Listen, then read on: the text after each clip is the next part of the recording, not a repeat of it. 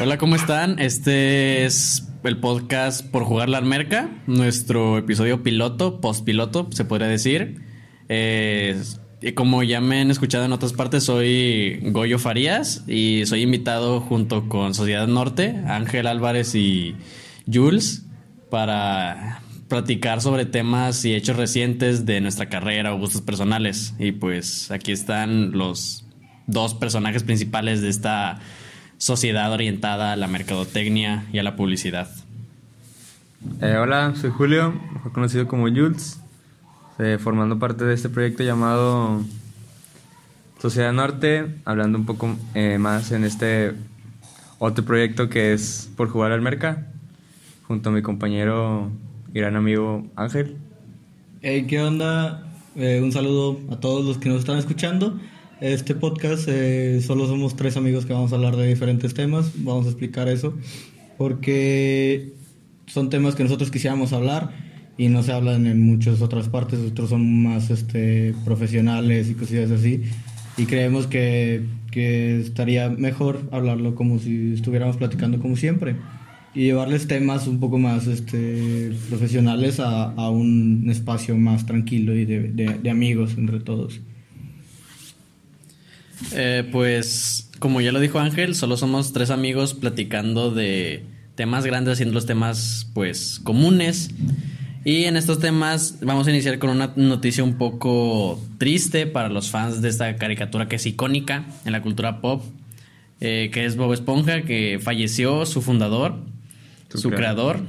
Eh, Stephen Hilbert. Hilbert falleció por a los 57 años el día de ayer eh, por a causa de la esclerosis lateral amiofábrica, la ELA, perdón, conocida.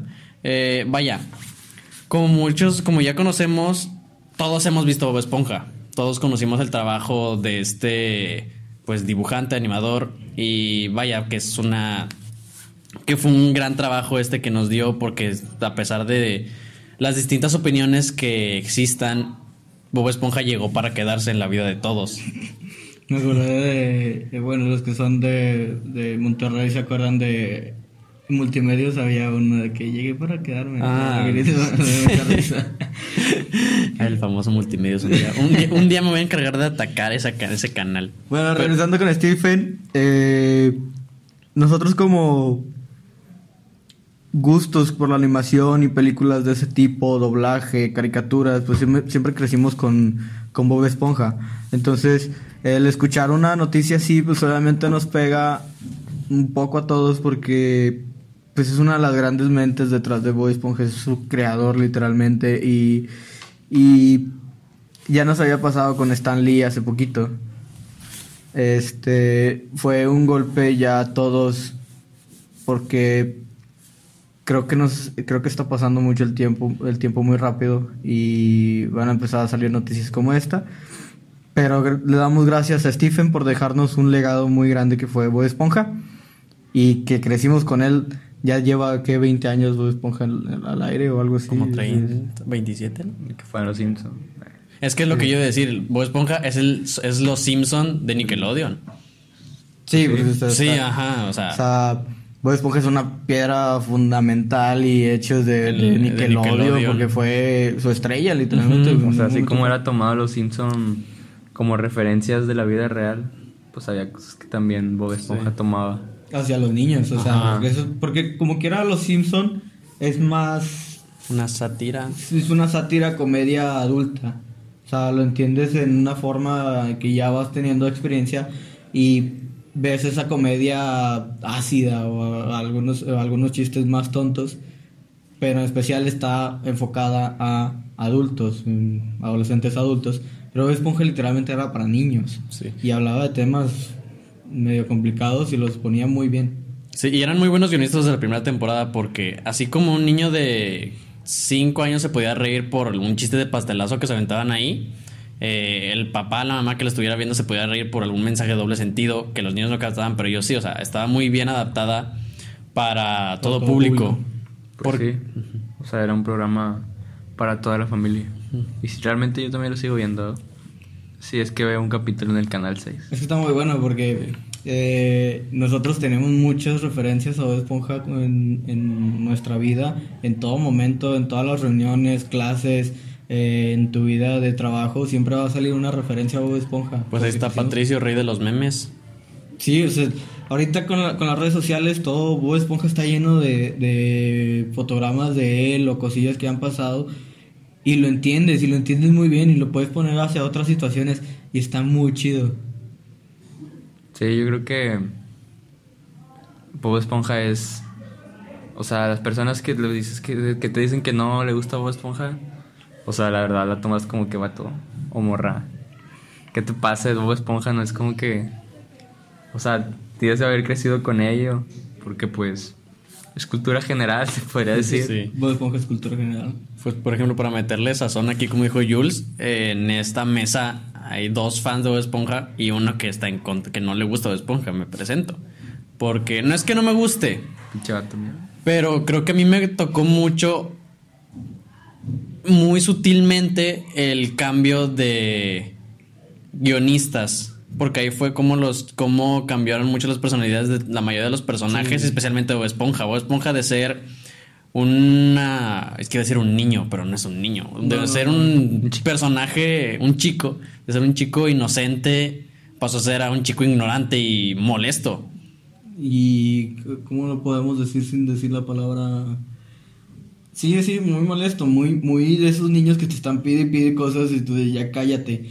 O sea, Bob Esponja se volvió eso para todos sus amigos, o sea, todos los conocidos de Bob Esponja llegó un punto en el que ya molestaba demasiado.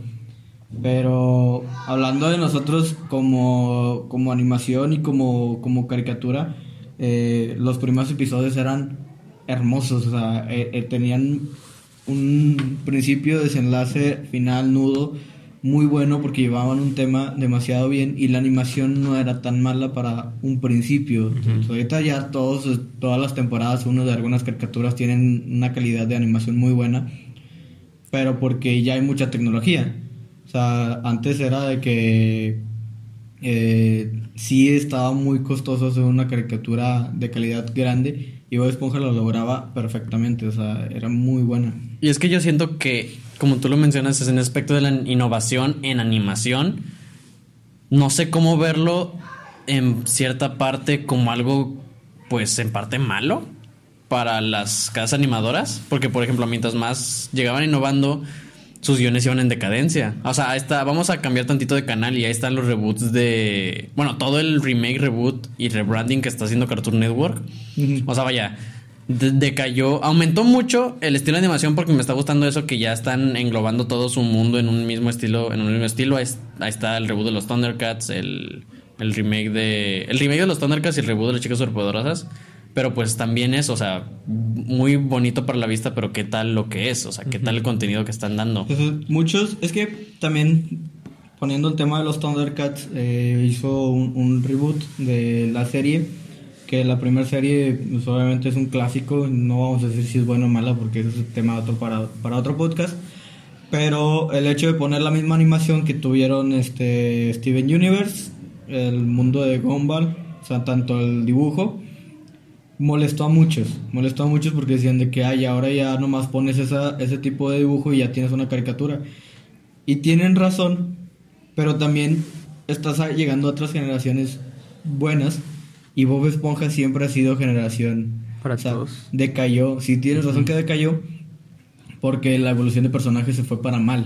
Y, y si fue por los guionistas y fue por otros intereses que X no lo vamos a saber nunca, pero cambió. Para mal, pero cambió. Es que también, de hecho, tiene como seis años. No estoy diciendo cifras exactas, pero más o menos que el creador dejó de participar y solo. O sea, vaya, el creador al principio era guionista, era uno de los Era dos todólogo. guionistas, era todo, era un todólogo. Pero pasó lo mismo que en, en Padrinos Mágicos, que como Butch Hartman eh, se alejaron del proyecto. O sea, lo alejaron del proyecto porque, o sea, estás de acuerdo que es tu primer tiro a la animación y te funciona así y sigue siendo así y te quedas wow, pero pues creo que fueron más problemas creativos porque con este del aumento de la calidad de la animación, eh, introdujeron mucho a los multiguionistas, que son cinco guionistas para un mismo capítulo. Y pues imagínate si con dos guionistas tienes conflictos de creatividad. Imagínate con cinco para sacar un capítulo. ¿De cuántos dura? 20 minutos un capítulo de Esponja. Imagínate todo eso. Es que también, este, en las películas se nota mucho. La primera película se notaba que era ya un Bob Esponja, digamos que una serie madura. O sea, ya, ten- ya sabías que era Bob Esponja y ya sabías cuál era la personalidad de cada quien y cómo iban reaccionando a diferentes situaciones. Y llega el avance de la animación, se ve en la segunda película que ya es 3D, ya es este con personajes eh, reales, así decirlo, o sea, el pirata. Y así, pues. Sí. Y se nota que la, que la historia, que los guionistas no le pusieron el empeño como le ponen a otras cosas. O sea, la historia en sí es plana, o sea, es como un capítulo ya decadencia de... O sea, honestamente yo ni siquiera me acuerdo de qué se trata la 2. O sea, recuerdo que sí me gustó, pero honestamente no estoy seguro. O sea, y la 1 es como que... ¿Te acuerdas todo? Wow, o sea, me acuerdo ajá. de cada parte de cada escena, de cada Bien, cosa que sucede. Exacto. O sea, sí es un gran cambio lo que fue de los guiones. Pero pues también no sabemos si a los, a los niños de ahorita se acuerdan de la película de Bob Esponja. Eh, la no segunda. creo, no creo. No, la segunda yo digo que sí. Porque por eso mismo creo que fue una buena, un- fue una buena idea implementar un live action.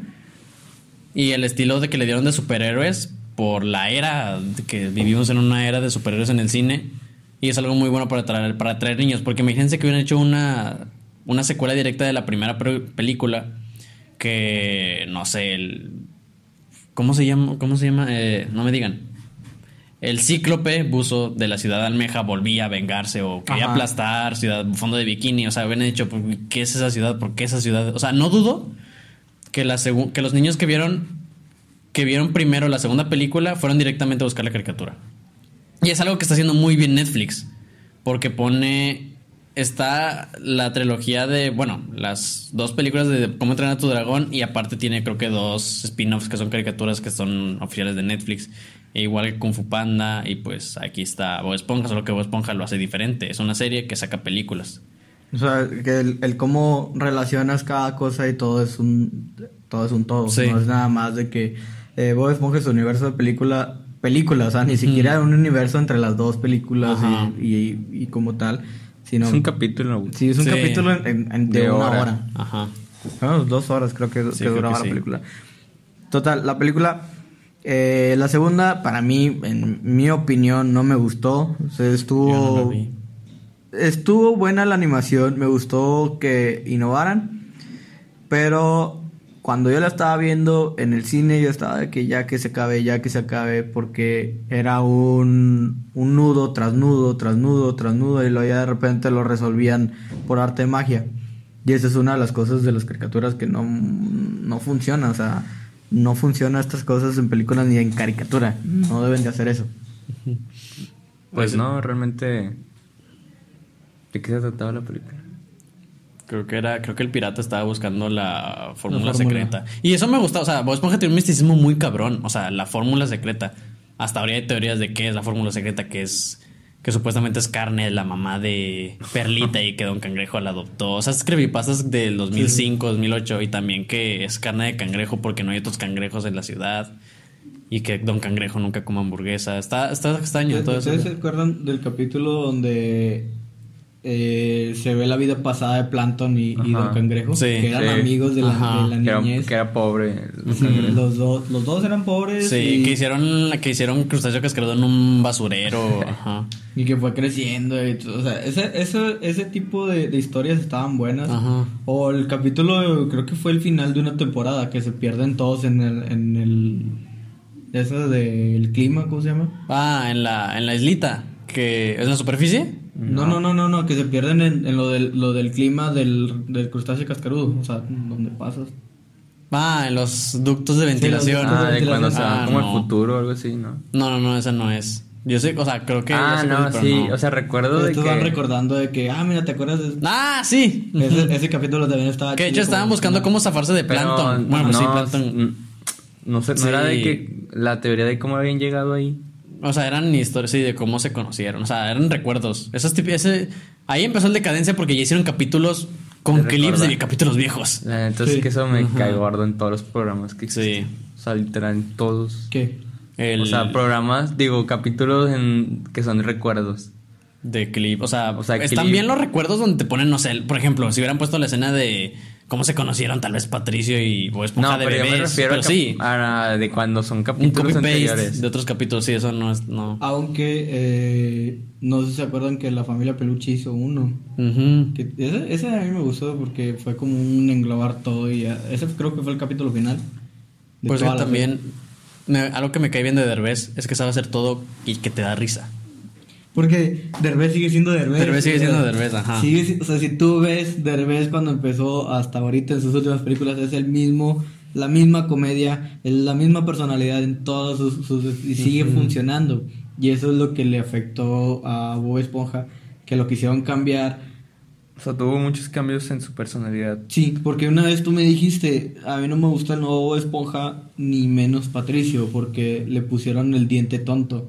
El diente que en todas las caricaturas existe un diente que nada más está sonriendo y hay un dientencillo en medio, pues, eh, poniendo como representando la, eh, que está chimuelo, que es niño, inocente y tonto. O sea, siempre sale eso, eh, existen muchas reglas en la animación y los dibujos de eso. Y a Patricio lo hicieron. Y hay un meme que me gusta mucho que está Patricio así como que corriendo afuera de la salida de, de no sé qué y sale así. Eh, bueno, no me están viendo. es lo que te decía.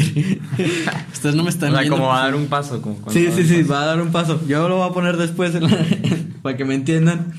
Pero ahí empezó cuando se dieron cuenta que Patricio se veía, entre comillas, bien, con un diente tonto, pero no funcionó. O sea, nada más eran momentos que tú decías de que, ay, Patricio, sí te pasaste de tonto. Sí. Pero hubo otros capítulos que Patricio tenía una filosofía muy buena. O sea, pues, que él- la filosofía de no hacer nada, de estar en flojera, pero tenía un objetivo de vida que era pasársela bien. Pues yo, uno de los, me- como lo mencionaste, o sea, con eso del, del diente tonto es como, es incómodo, porque por ejemplo era de, o sea, el desmadrosito de las, por ejemplo, la primera, el desmadrosito del salón que da risa. Y es, da, es incómodo el momento cuando la profesora lo pone, lo para y lo regaña y lo tiene en la esquina con las orejas de bus, como que, o sea, profesora, sabemos que él es el tonto, no es como que no tiene que denigrarlo.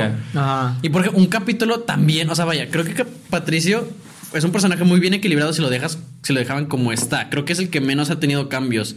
Porque, se- porque de los de los peores capítulos son el del diente tonto, donde lo hacen más tonto de lo que es, y el capítulo donde cambian su cerebro. No sé si lo recuerdan, Ah, que ya pierde la cabeza y se hace inteligente. Es de los peores capítulos de Bob Esponja. La verdad no me gustó. O sea, me gustó cómo resolvieron esa ¿A quién te pregunta. gusta Bob Esponja?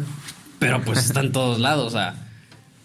Me gusta cómo resuelven la pregunta de qué pasaría si Patricio fuera listo. Bueno, si no fuera tonto. No, pero si lo pones en un sentido así más filosófico y pensando y analizando el capítulo, eh, el hecho de poner que ignorancia es igual a felicidad. Ah, sí. Fue de que se hizo listo y como quiso hacer, eh, agregar su, su inteligencia en otras cosas, fue ignorando a Bob Esponja y lo fue haciendo de lado. Y de repente se dio cuenta que se quedó sin amigos. Y te pones a pensar, pues, me estás Que diciendo, vale la pena, ajá. me estás diciendo que la ignorancia es felicidad o que no me eh, distraiga tanto con otras personas o que debería de poner atención también en mi familia o qué me estás diciendo, o sea, fue un capítulo que no supo arreglar ese mensaje. No supo llegar bien el mensaje de si ser inteligente es bueno o ser inteligente es malo hacia todos sus compañeros. Y eso fue lo que le afectó a ese capítulo porque yo esperaba un capítulo que, que, que pasaría si, si Patricio fuera inteligente. O sea, ¿qué, ¿cómo reaccionaría Bob Esponja a eso? Pues de hecho también hay muchos capítulos. Porque yo, yo de esta forma lo veo a Plankton como el antítesis perfecto de Don Cangrejo. Que es un antítesis. Lo contrario. Ah, Mm. O sea, un antónimo. Nah, Y por ejemplo- iguales. Es que, por ejemplo, Plankton no era avaro. O sea, Plankton, vaya, Pero sí, era codo. porque nadie pero no- la- porque ajá. nadie le compraba, güey. Exacto, y por eso le iba mal. Por eso, o sea, todo lo No, que no tenía iba viendo. Hay un capítulo donde se la pasan haciendo eso, que es el de la grasa. Que Don Cangrejo tiene una fuga de grasa eh, Ah, sí, las- sí. y pues se la pone en la hamburguesa para vender más. Y así están de que no, ahora yo, ahora yo, ahora yo, ahora yo. Y por ejemplo, con Calamardo, creo que es el personaje más real de Bob Esponja.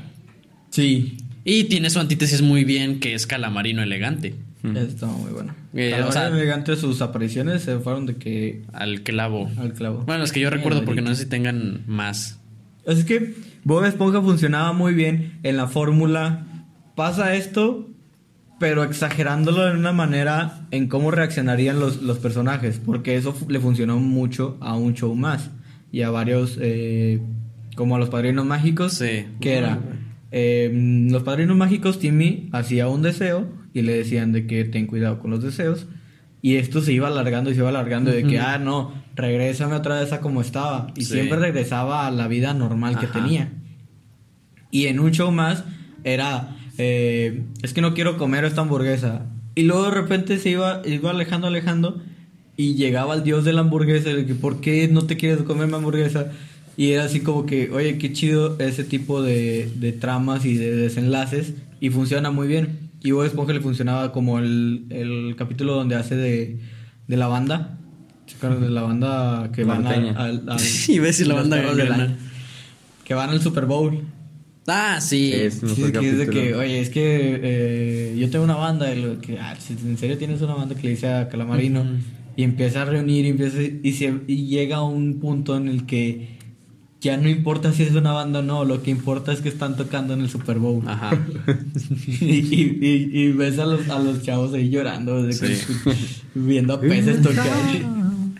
y luego se ¿Qué hizo- peces tan extraños? se hizo viral aquí en Monterrey, o no sé si en, en, en México en general, el que le quitaron la, lo editaron para hacer el de mi amigo Bronco. Sí, ese- este era mi video favorito cuando era niño. Sí, porque O era sea, que te lo pasabas que- por celular en Lo, Bluetooth. lo tenía en el cel grabado así de que El con la camarita. Sí, o sea, estaba bien chido. Está con. De hecho me la sé por el, por ese por ese video. O sea, de que Ah, esa no. y la de panda. Da la punta de este chido. Pero no, yo, yo escuchaba Bronco. Pero ese era su, su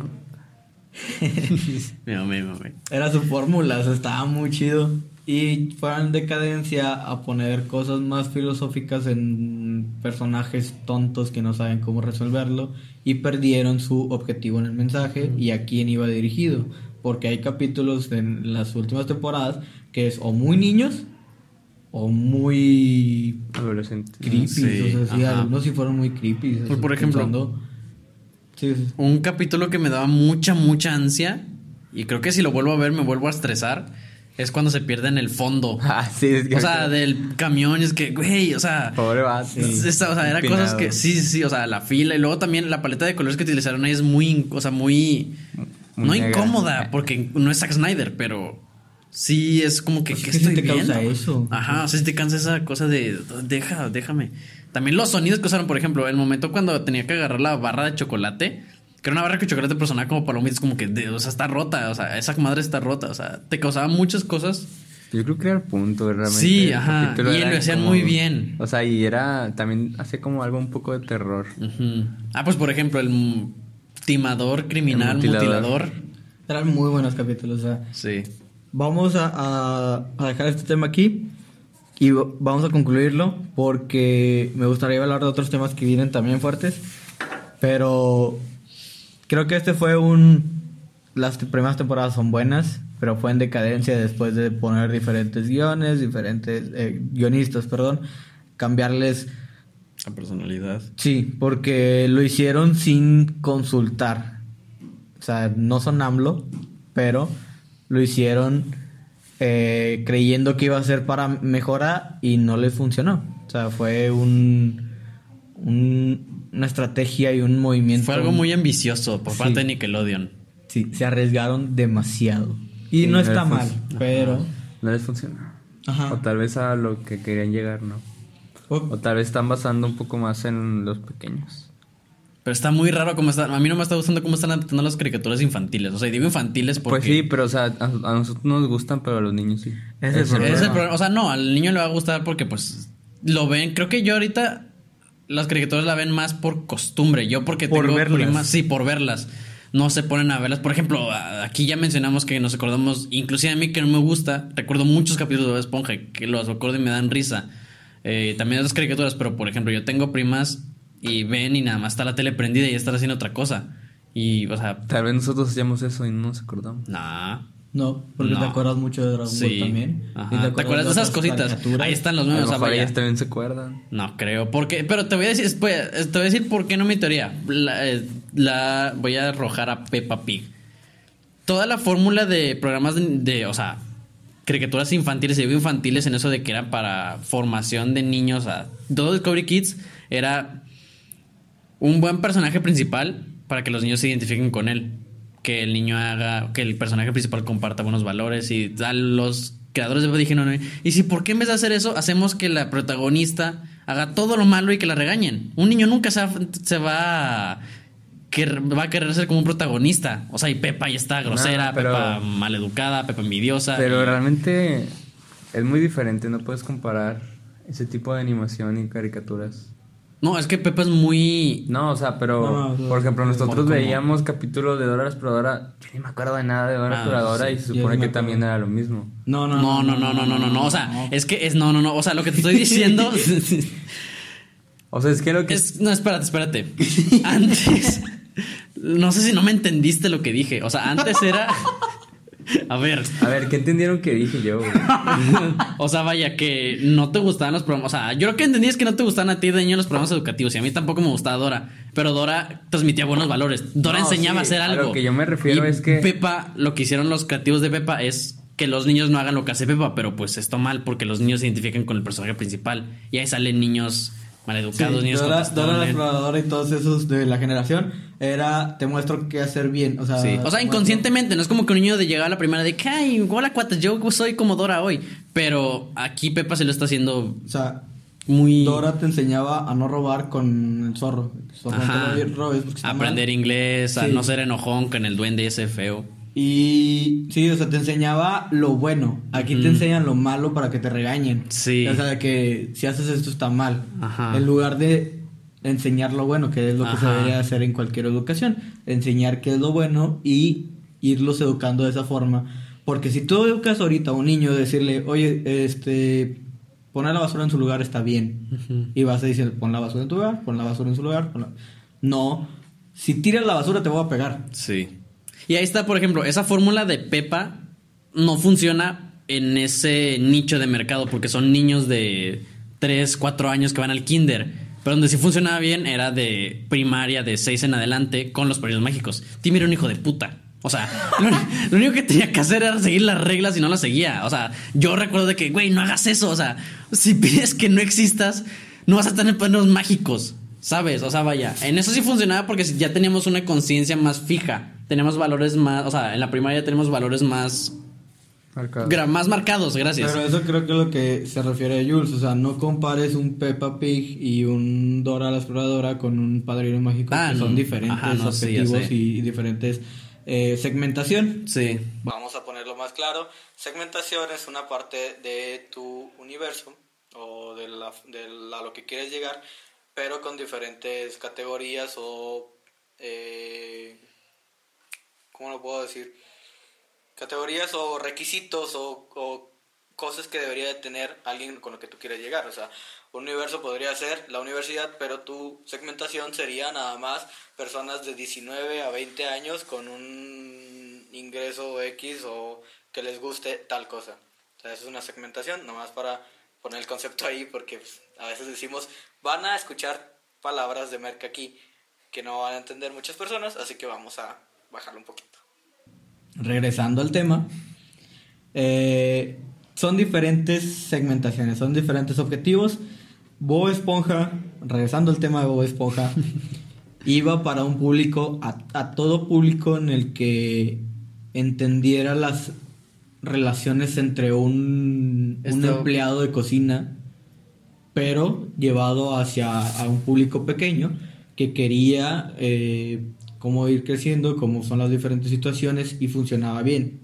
Dora la exploradora le enseñaba a niños inglés y también había otra que se llamaba una japonesa o Sí, sé quién es.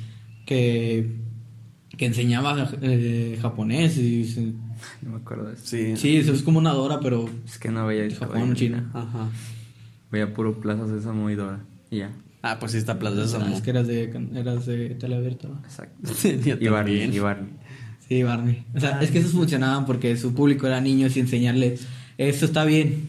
Es Y- que yo creo que el problema también es los niños. Ah, sí. O sea, siento que han cambiado demasiado y no les puedes mostrar lo mismo.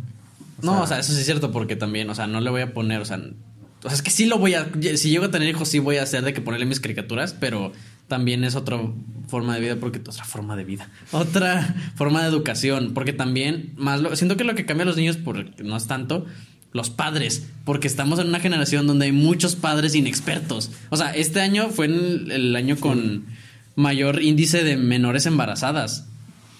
Y pues, que, o sea, son de niñas de 13 años. O sea, ¿qué pueden enseñar a una niña de 13 años a crear un bebé? Ajá. Sí, ni están criando apenas. Si, si ellas están en su formación. Si nosotros que tenemos, eh, bueno, yo tengo 21 y a esta edad muchos de mis compañeros ya están casados, ya tienen hijos y yo aún todavía no me siento con la responsabilidad o el conocimiento que pueda transmitir a un, a un ser pequeño. O sea, Sí, tengo, yo- tengo primitas, tengo este, niños en la casa, pero aún así no me siento con la responsabilidad o- o el total conocimiento para poder sobrellevar a alguien que fuera eh, creciendo conmigo. Y sí, tienes toda la razón.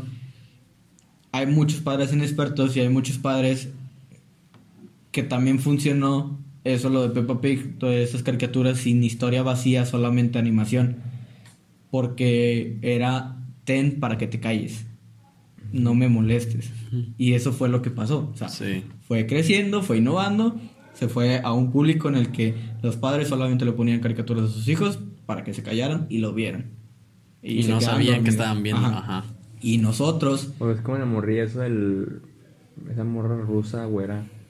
Y el Ah, oso. mach- ma- mm, Eh, Macha y el oso. Macha y el oso, O sea, sí. eso es un problema estúpido. Sí, ajá.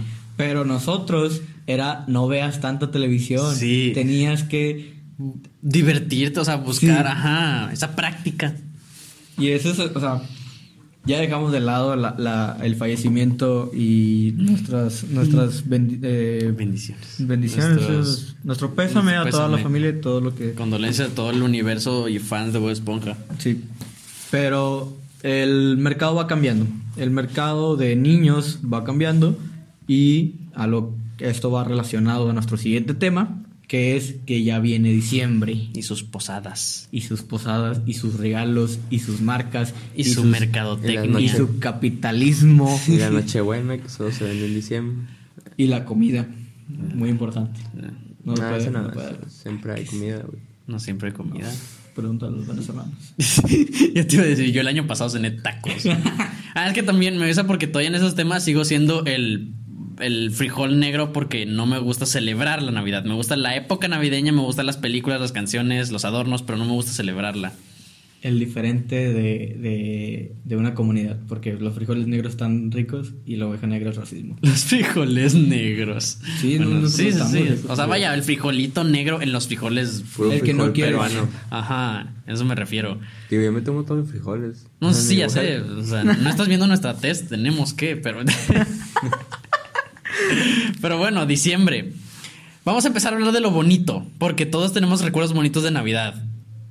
O sea, creo que mi, odio a la Navidad, no odio, no odio, perdón. Mi disgusto con la Navidad fue cuando se me empezó a hacer incómoda porque ya es una convivencia. O sea, ya ves el verdadero significado de Navidad, pero pues yo por problemas personales ya tengo ese arraigadita cosa. Pero voy a arrancar mi primer recuerdo cuando viví en Guadalupe. Eh, siempre de la casa, o sea, como vivía nada más con mi mamá, me, me llevaba a la casa de mi abuelo y ahí comíamos con mis primillas y todo ese pedo. Y mi mamá siempre fue mucho de dejar las galletas a Santa Claus. Y ahí iba el pendejo de Goyo a comprar galletas y dejárselas. Y como nosotros era una casa de dos pisos, exacto, de dos pisos, y mis tíos vivían en el piso de abajo, y pues mis tíos eran los que se comían las galletas. Y todavía mi mamá decía, deja unas medio mordidas para que Goyo las vea. Y llegué y estaban las galletas medio mordidas, pero eso me valió madre. Pero estaba una bolsa enorme de Julio Cepeda, de esa bolsa amarilla, que creo que, creo que todavía la tienen. Me gusta mucho que no ha cambiado Sí. mucho el branding de Julio Cepeda. Y estaba llena de los cuatro elementos, no, sí, los cuatro elementos de un carro de Max Steel y Max Steel. Y es como que, vaya, para. No sé si nos escuchen niños, que no creo, pero pues Max Steel fue la figura de acción por excelencia entre los años 2000, 2000 y 2010, 2000, No, 2010 no, hasta el 2006 yo creo. 2006, ¿verdad? Sí, y fue, o sea, todo un guau porque, no sé, fue muy bonito la, el asombro de un niño al ver un regalo. Y pues fue muy bonito. O sea que también van a decir que materialista este pendejo que se emocionó más al ver a Max Steel, que niños, sí. o sea, era, era lo que querías en Navidad. ¿Y tú, Jules? Creo que. O sea, tu, Pues- tu recuerdo de Navidad. Más bonito. Pues no sé, todas las navidades me gustan. Realmente no, no he tenido una mala navidad que yo recuerde. Qué feo. Sí. neta, Porque tienes tan buenas cosas que ni siquiera sabes qué agarrar. Sí. O sea, Pinche yo creo que cuando era morro, o Sí. sea, una, un día pata fue cuando no te No, no, regalan no, algo pata. que no, no, no, quieres. no, no estamos hablando de pata, tu mejor regalo. Pero no, ya lo sé, pero si me refiero a algo así de que, ah, estuvo, estuvo chida esta Navidad, pues todos estaban chidos. Todos tenían lo suyo. O sea, yo creo que hasta ahorita, o sea, las Navidades de ya cuando eres grande, o sea, de que ya eres un adolescente adulto, pues ya te das cuenta que pues, nada más vas a comer y ya. O sea, Sí. Y a sentarte. Porque, o sea, yo el recuerdo que más tengo de Navidad es la última Navidad que recibí más de cinco regalos. O sea, pero regalos fuertes. O sea, Sí. Me regalaron, no sé si se acuerdan que había una, una araña control remoto que estaba así bien grandota, que era como verde y había otra azul. Creo que sí, y creo. tengo una también. ¿Sí? Bien grandota. Ay, Jules. yo- ay, eso- no ma- yo, te- yo todavía la tengo. Y me regalaron patines del, del hombre araña en ese momento. Me regalaron un, un castillo con un chorro de cosas. O sea, era un castillote. Me regalaron. Imaginext? No, no era de Magic. O sea, hasta eso tampoco Sí. tenía tanto dinero. Me regalaron la capa de Harry Potter y la varita ya la tenía, pero me regalaron otra. Y fue, fue una Navidad que recibí regalos a montones y la siguiente Navidad fueron bajando y fueron bajando y fueron bajando. Y sí, todavía tengo regalos, no quiero decir que no, pero ya no tengo los regalos de niño. O sea, ya no tengo los regalos de, de como tú te emocionabas con los elementos. Sí. Yo también tenía muchos Max Steels y yo tenía un chorro de, de, de carritos. Pero llegó una Navidad que yo mismo dije, ya no me den cosas, denme dinero. Porque ya vas cambiando y ya vas diciendo que, ay, ya es que ya...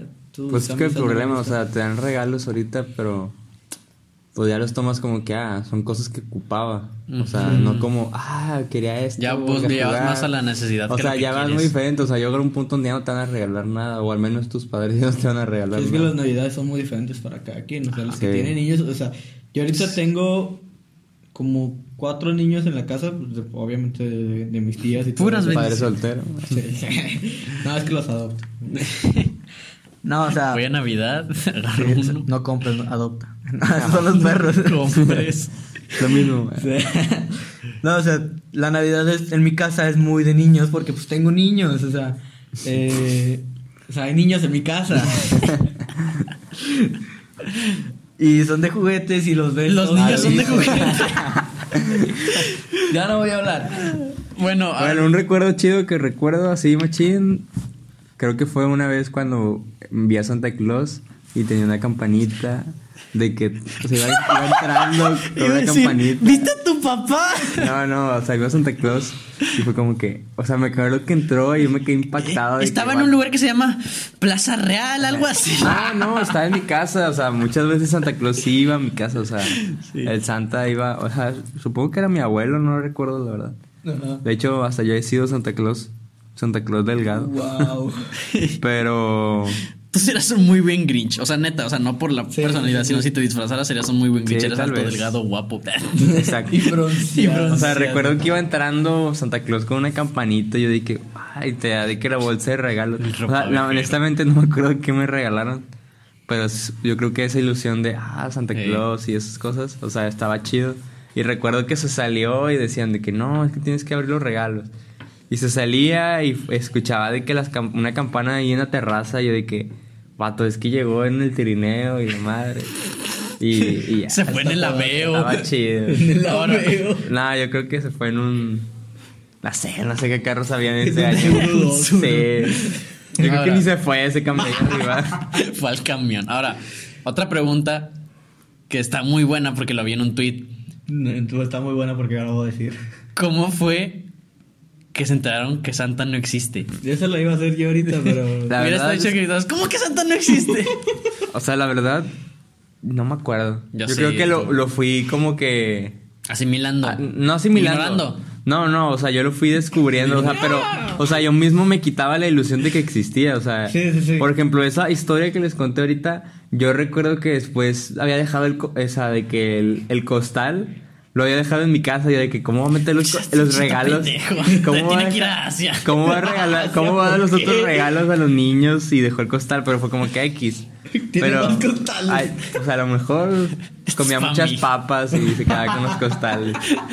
Pero yo recuerdo mucho una, o sea, no sé. Mataba ropavejeros. O sea, yo creo que a mí no me dijeron ni nada, o sea, porque como yo era el, el mayor de mi casa, no creo que nadie me, alguien, alguien me haya dicho. O sea, yo creo que la última, sí, tal vez por lógica, o tal vez hasta en la misma tele lo vi, no me acuerdo. Lo único que me acuerdo fue que como que un primo y yo nos estábamos, nos dimos cuenta que, que había regalos en mi casa y lanzamos así de, de, de que de accidente una pelota bajo la cama y abajo de la cama estaban los regalos. Y fue Cabe recalcar que pu- hizo entre comillas Sí, de, de accidente. accidente entre comillas. O sea, sí, fue, fue triste, no fue triste, realmente yo creo que fue como que, ah, ya está bien, o sea.